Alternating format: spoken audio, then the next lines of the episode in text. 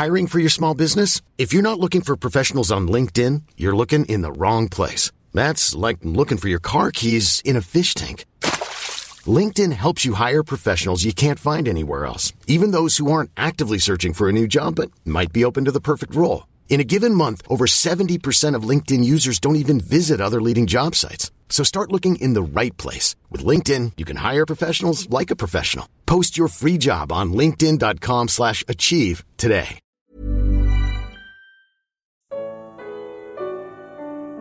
E quem for deixado para trás? Evangelho de João. Comentário de Mari Persona. O capítulo 4 de 1 Tessalonicenses fala do arrebatamento da igreja. O capítulo seguinte, o capítulo 5, fala do dia do Senhor. Duas coisas diferentes. O, cap... o arrebatamento era um mistério, assim como a igreja, desconhecido dos profetas do Antigo Testamento e só revelado a Paulo, como ele explica em 1 Coríntios 15. Já o dia do Senhor era bem conhecido dos judeus como um tempo profético de juízo e tribulação. A bendita esperança do crente em Jesus é o arrebatamento. Porém, o dia do Senhor é a perspectiva aterradora para os que forem deixados para trás. Ele é comparado a um ladrão que ataca à noite. O capítulo 2 de 2 Tessalonicenses nos dá detalhes do que acontecerá após o arrebatamento da igreja. Mas uh, que igreja é essa que será arrebatada do mundo e quem faz parte dela?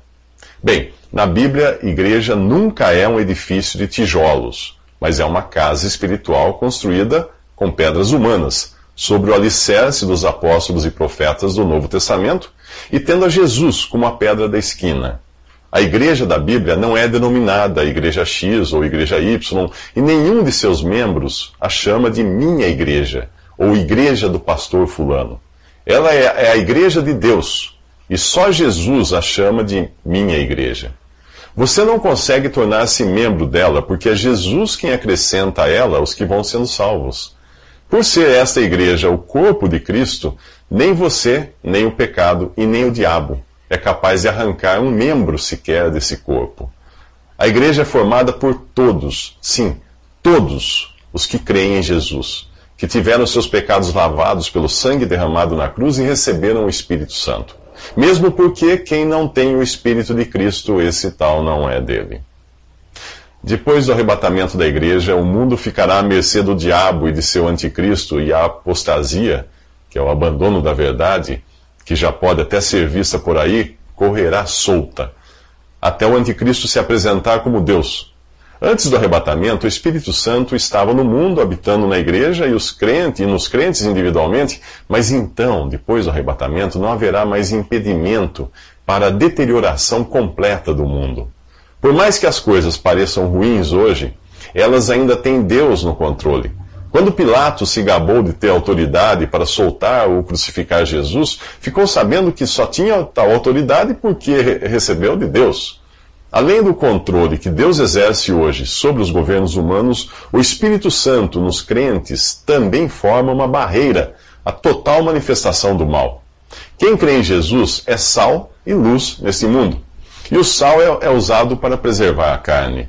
É também luz e basta saber que a iluminação pública inibe a prática criminosa, para você entender essa influência que o cristão tem no mundo. Os cristãos sempre foram os estraga-prazeres deste mundo, mas com arrebatamento, esse problema acabará.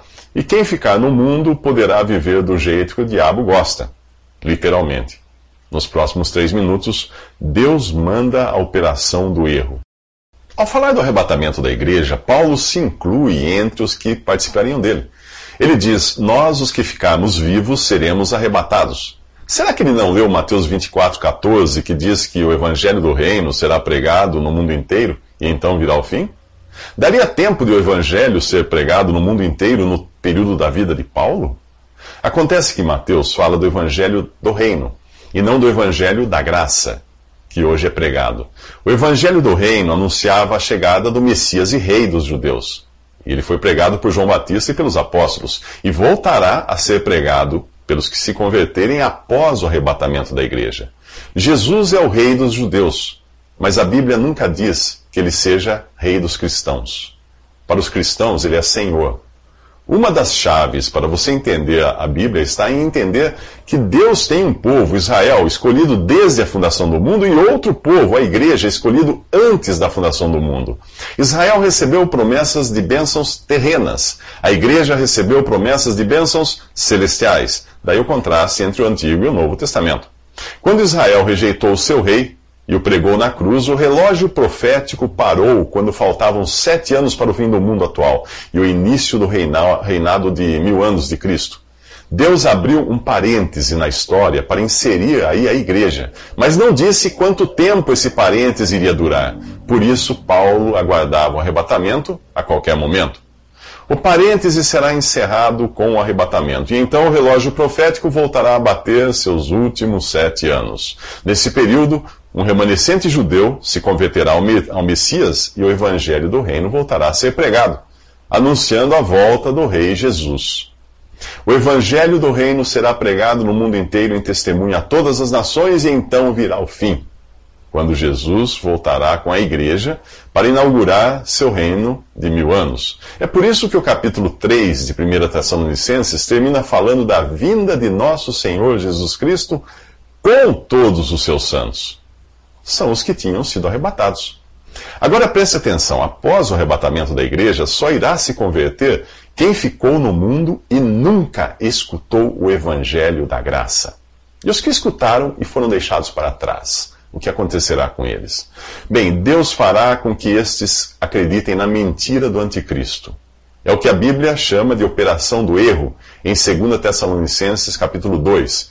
Se essa pessoa for você, Saiba que tudo o que o separa de crer no anticristo é um piscar de olhos do arrebatamento.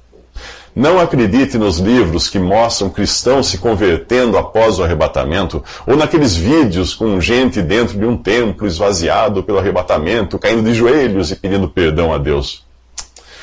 Porque não receberam o amor da verdade para se salvarem, Deus lhes enviará a operação do erro, um poder sedutor para que creiam a mentira.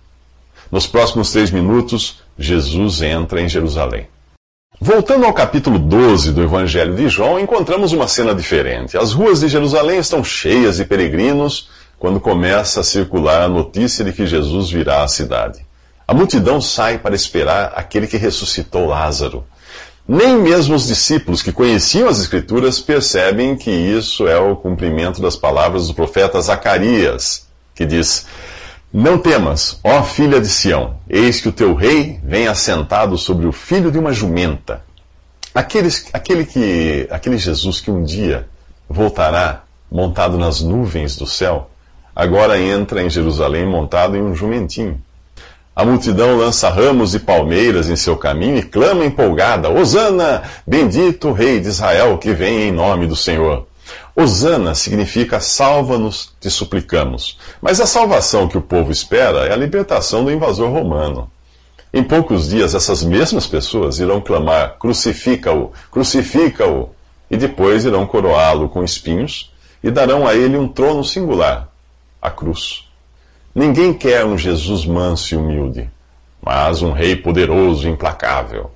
O que aqueles judeus não entendem é que Israel tem maior culpa que os romanos por terem falhado em ser um testemunho de Deus no mundo. 600 anos antes, Deus falara pelo profeta Ezequiel: Esta é Jerusalém.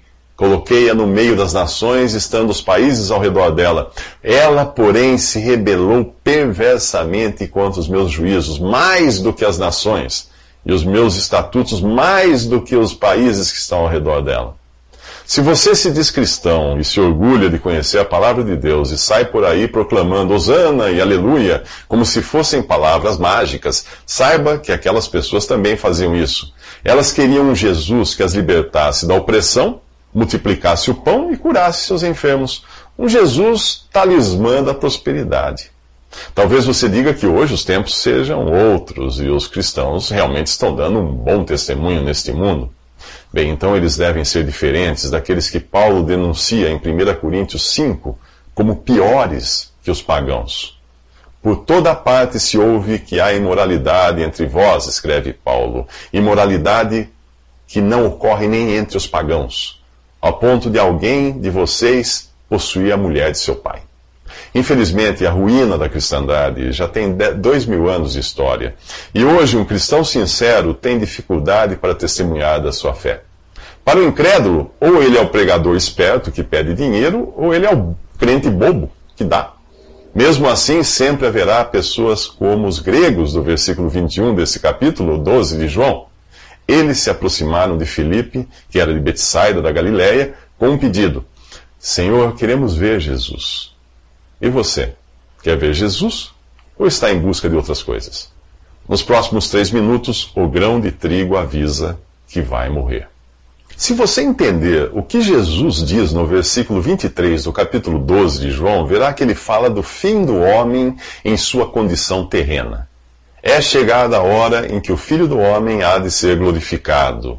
Na verdade, na verdade vos digo que se o grão de trigo caindo na terra não morrer, fica ele só, mas se morrer, dá muito fruto. Acompanhe o meu raciocínio. Os gregos ou gentios expressam seu desejo de ver Jesus enquanto os judeus o aclamam como rei antes de o entregarem aos romanos para ser morto. Aquela é uma sociedade fundamentada numa tríplice cultura, como mais tarde os dizeres da cruz comprovariam. A frase Este é o Rei dos Judeus, pregada na cruz, foi escrita em caracteres gregos, romanos e hebraicos. Nós vivemos hoje numa sociedade que herdou suas crenças religiosas do judaísmo, seja você cristão ou muçulmano. Ao mesmo tempo, nossa organização social, política, jurídica e militar é romana em sua essência. E o nosso pensamento está impregnado de filosofia grega. E é para os gregos, e para esse grego que nós temos em nós, que Jesus fala aqui. Nos tempos do Novo Testamento, a filosofia grega ia desde os que queriam aproveitar o aqui e agora, até os que acreditavam na imortalidade da alma. Para uns, Entregar a própria vida era um desperdício. Para outros, ressuscitar não passava de ficção. Ao falar de, do grão de trigo que precisa morrer para dar fruto, Jesus está falando de sua morte e ressurreição, uma loucura para qualquer grego. Em Atos 17, os, os atenienses ficam divididos com o que Paulo diz no Areópago. Quando ouviram falar em ressurreição dos mortos, uns escarneciam e outros diziam: Acerca disso te, ouvirá, te ouviremos ainda outra vez. Alguns creram, mas precisaram abandonar o seu pensamento filosófico, pois a ressurreição não cabia nele. Paulo mostra isso em 1 Coríntios ao dizer que a palavra da cruz é loucura para os que perecem, mas para nós que somos salvos é o poder de Deus. Deus destruiria a sabedoria dos sábios e a inteligência dos inteligentes, tornando louca a sabedoria deste mundo, a mesma sabedoria que os gregos vendiam e a sociedade moderna comprou. O Evangelho nada tem a ver com sabedoria humana, mas com aquela que é ensinada pelo Espírito de Deus e entendida pelos que possuem a mente de Cristo. A cartada final contra a sabedoria humana acontece no capítulo 15 de 1 Coríntios, como dizem alguns dentre vós que não há ressurreição dos mortos? Pergunta, pergunta Paulo. E se não há ressurreição de mortos, também Cristo não ressuscitou. E se Cristo não ressuscitou, logo é vã a nossa pregação e também é vã a vossa fé. Mas, de fato, Cristo ressuscitou dentre os mortos e foi feito as primícias dos que dormem. Ao crer em Cristo, você leva o pacote completo, que inclui morte e ressurreição. Ontem, um homem morreu em seu lugar para pagar pelos pecados que você cometeu. Hoje, esse homem está no céu, em carne e ossos. É disso que falaremos nos próximos três minutos.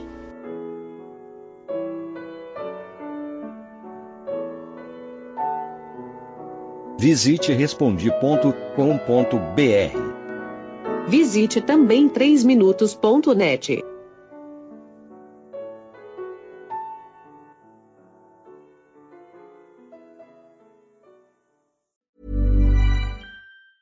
Ever catch yourself eating the same flavorless dinner three days in a row?